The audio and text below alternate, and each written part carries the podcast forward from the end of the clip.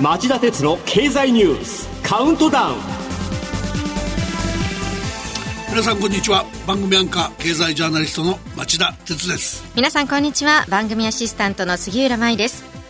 先週お伝えしましたように今日から番組名が町田鉄の経済ニュースカウントダウンに変わります。1週間のニュースの中から僕が選んだ10の政治経済ニュースをカウントダウンでお伝えするというスタイルは変わりませんタイトルを番組スタイルそのままの経済ニュースカウントダウンとするのを機にこれまで以上に分かりやすくストレートにニュースの本質に切り込んでいきたいと思ってます。今週の大きなニュースとしては消費増税のスタートと中国の建国70周年が火曜日にあったことだと思っています。この2つのニュースはランキングに入っているのでしょうか。この後早速町田さんが選んだ1週間の政治経済ニュースを10位からカウントダウンで紹介していきます。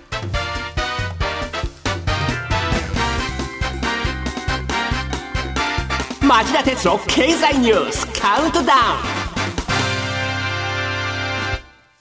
はい、えー、まずは今週10位のニュースです。北朝鮮が新型ミサイル発射に成功と報道。北朝鮮の朝鮮中央通信は木曜新型の SLBM 潜水艦発射弾道ミサイル北極星3の試験発射が水曜に成功したと報じました。安倍総理は水曜日朝北朝鮮が飛翔体を発射したことが明らかになった段階で国連決議違反であり、厳重に抗議し、強く非難すると述べました。これに対してアメリカのトランプ大統領は昨日になって明日にも再開する見通しの米朝実務者協議の進展に期待を表明するにとどまりました。続いて第9位のニュースは韓国のチョ・グク法相の妻を事情聴取。韓国メディアによりますと韓国の検察は昨日チョ・グク法相の妻のチョン・ギョンシム韓国東洋大学教授を初めて事情聴取しました。死亡ファンドへの不透明な投資疑惑が持たれているほか娘の進学に有利になるよう大学の表彰状を偽造したとしてすでに私文書偽造罪で在宅起訴されています。著子をめぐっては娘や息子の不正入学疑惑も浮上。すでにこの二人も知見の事情聴取を受けており、検察を所管する法相の家族が相次いで捜査対象となる異例の展開となっています。では、今週8位のニュースは世界景気減速に警戒感。昨日の日経平均株価が436円安。アメリカの景気指標の悪化をきっかけに、水曜のアメリカ株がおよそ1ヶ月ぶりの安値水準に下落したことを受け、昨日の日経平均株価の下げ幅は前の日に比べ436円安と今年5番目の大きさとなりました株安の引き金は景気指標の悪化が2つ重なったこと。えー、火曜日発表の9月の製造業景気共感指数が10年ぶりの低水準となったのに続き、水曜日には雇用者数の伸び鈍化が判明。底堅いと見られていたアメリカ景気の減速懸念が一気に高まった。これが世界景気の底割れを連想させ、世界中で株価が大きく低下しました。それでは7位のニュースはこれです。アメリカが EU に8000億円の報復関税へ。エアバスに対する補助金を問題視。アメリカは水曜 EU ヨーロッパ連合による航空機大手エアバスへの補助金を問題視し EU に対して8000億円相当の報復関税措置を今月18日にも発動すると表明しました。WTO 世界貿易機関がアメリカによる EU への報復関税措置を承認したことが背景にあります。EU も報復を検討中で米中貿易戦争に続きアメリカとヨーロッパ間の貿易摩擦も深刻化してきた格好になっています。アメリカは報復関税として航空機に10%、ワインやチーズなど農産品や工業品に25%上乗せする構え。トランプ政権は去年6月、鉄鋼とアルミニウムに追加関税を発動。EU もアメリカ産の、アメリカ産の農産品などに報復関税をかけた。アメリカは自動車への追加関税も検討している。今回のケースはおよそ3600億ドルの中国製品を対象とする米中貿易戦争と比べれば規模は小さいですが、今後大きな火種になる可能性があり、関心を払う必要がありそうです。では、今週6位のニュースはアメリカ民主党の大統領選候補争いで、ウォーレン氏がバイデン氏を猛追、ウクライナ疑惑が追い風に。来年のアメリカ大統領選に向けた民主党の候補者指名争いで、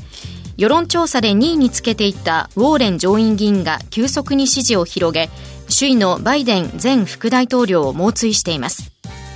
政治専門サイトのリアルクリアリアルクリアポリティクスによりますと水曜時点の両者の支持率差は1ポイント台と選挙戦入り後で最小になったということです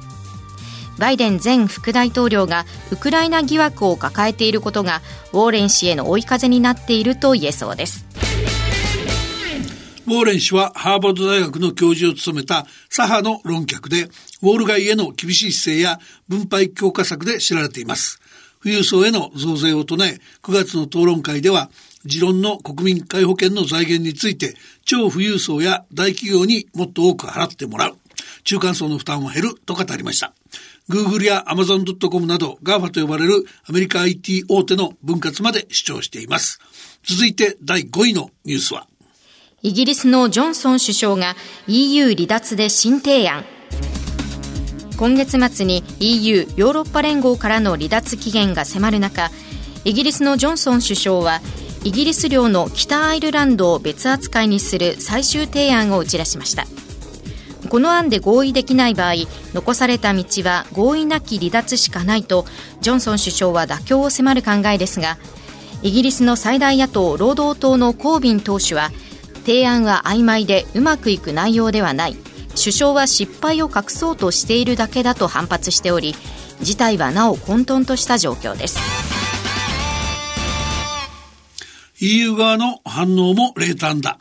アイルランドのバラッカー首相は最高賞のベースとするのは難しいとの認識を示した。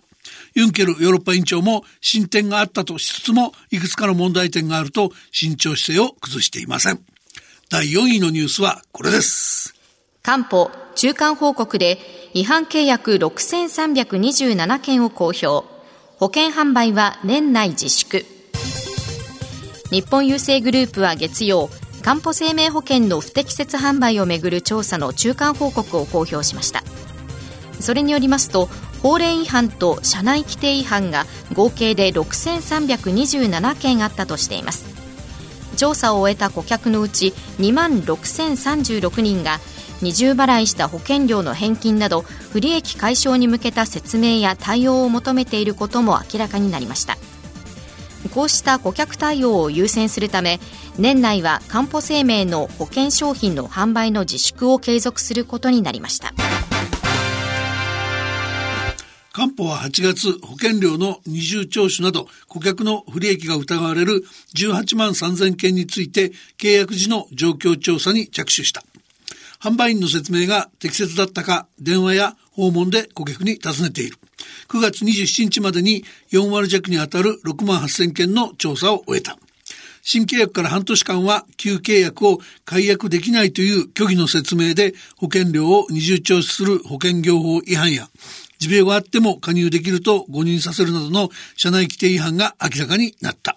このうち2割強にあたる1400件は法令違反の可能性があるという。今後、販売員に事情聴取し、違反かどうか最終的に判定する。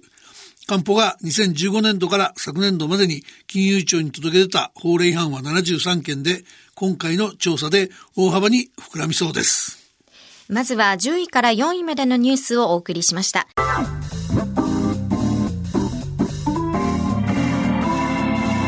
町田鉄の経済ニュースカウントダウンは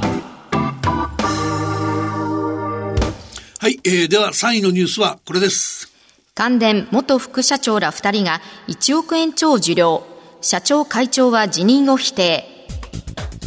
関西電力の役員ら20人が福井県高浜町の元助役から金品を受領した問題で、関電は水曜、社内調査報告書を公表しました。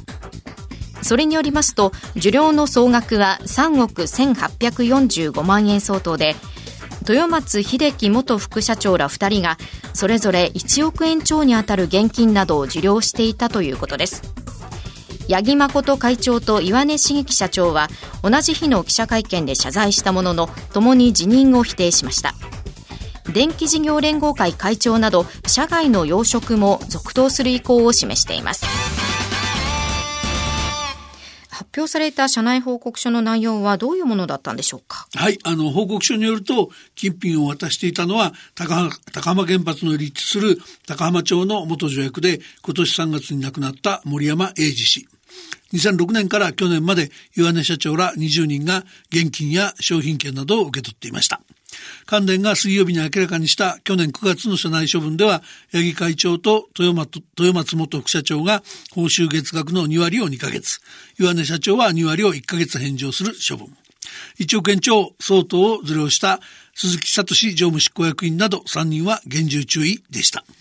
あちらさんはこの記者会見ご覧になってどう思われましたか？あの、当然疑問に思うはずのことを疑問とは思わない関電経営陣の非常識さや、えー、会社としてのコーポレートガバナンス、企業統治のずさんさが明らかになって出ましたよね。あの、例えば、岩根社長はずれをした金品の原資を問われて、出所については全く考えが及ばなかったと述べました。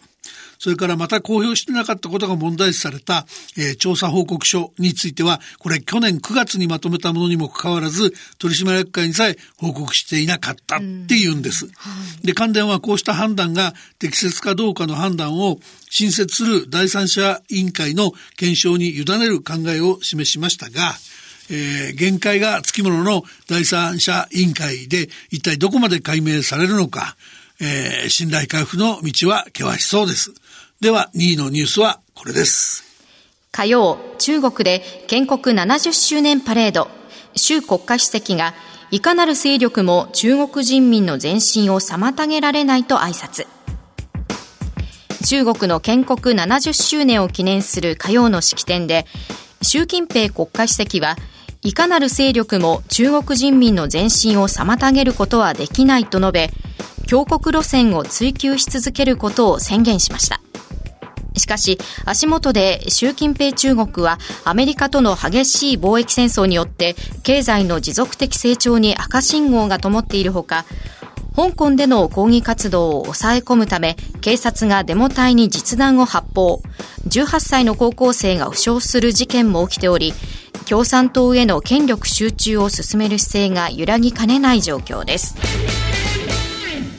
この習国家主席の演説、町田さんはどう見ますか？はい。あの、習国家主席が建国100年となる2049年までに経済から軍事まであらゆる面で世界のトップに立つ社会主義現代化強国を目指すと表明しているのは、これはよく知られた話だと思います。はい、で、その路線を続ける強い決意を示すつもりだったんでしょう。火曜日のパレードは近年で最大規模と誇る軍事パレードでした。各国の大使や武官の前でアメリカ本土の射程に入る最新鋭の ICBM 多弾頭型大陸間弾道ミサイルを初めて公開した。しかし中国は米中貿易戦争で以前のような成長力を失いつつあります。今年4月から6月期の実質経済成長率は6.2%と、四半期として統計を遡れる1992年以降で最低の水準を記録しました。そしてもう一つ不気味なのが一国二制度のもとにある香港情勢です。はい、香港当局は昨日警察の実弾発砲を受けて一時重体になってた18歳の男子高校生を暴動罪と警察官を襲った罪で起訴した。暴動罪は最高刑が禁錮10年と重く、過激なデモに、えー、厳しく臨む姿勢を鮮明にした。一連のデモに絡む暴動罪の起訴はおよそ200人となり、若者や市民らの一段の反発があるのではないかと、えー、予想される状況です。それでは今週1位のニュースはこれです。火曜日から消費税10%がスタート。軽減税率ポイント還元に各地で対応大あらわ。消費税率が火曜8%から10%に引き上げられました飲食料品などを対象にした軽減税率やキャッシュレス決済によるポイント還元制度もスタートし外食や小売各社はその対応に追われていました。仕組みがまだよくわからない。ポイント還元でお得になるのは嬉しい。初めて導入された制度に対し消費者からは様々な声が聞かれました。消費増税スタートから今日で4日目になりますが、まだまだ混乱続いていますね。そうですね。あの、火曜日から消費税率が10%に上がったのに伴い、様々な制度や公定価格も変更されました。食料品などの税率を8%に据え置く軽減税率制度が導入され、飲食料品と定期購読の新聞などは8%のままでの、えー、税率を適用されるようになってます。はいで、子育て世代を支援するためには、消費増税による、えー、税収増加分を財源にした、えー、幼児教育、保育の無償化が始まってます。子育て世代は増税の負担増を加えても、習い事や貯金など子供の将来のためにお金を回しやすくなるケースが増えそうです。で、逆に子供が大きくなっていたり、成人化したりしている中高年世帯やうちみたいなね。それから独身世帯はこうした無償化の恩恵に乏しい。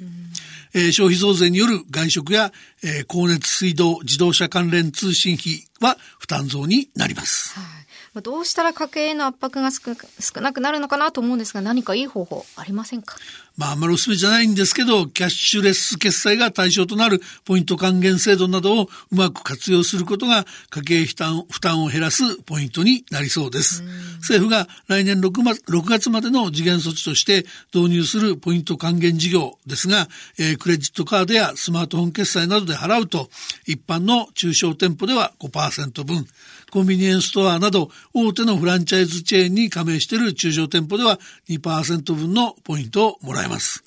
10月1日時点の参加はおよそ50万点程度にとどまってるんですが、えー、途中参加が認められており、えー、対象店舗は、えー、段階的に増えていきそうです。はい、以上、町田さんが選んだ10本のニュースをカウントダウンで紹介してきました。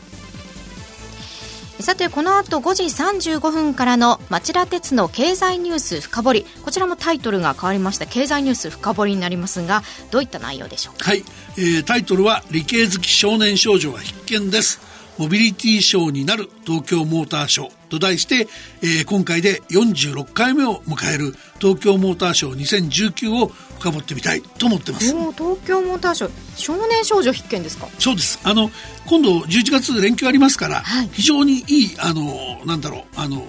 遊びに行きましょうと思います、うん、はい家族連れで行けそうですね、はい、それではこの後5時35分から再びお耳にかかりましょう。さようなら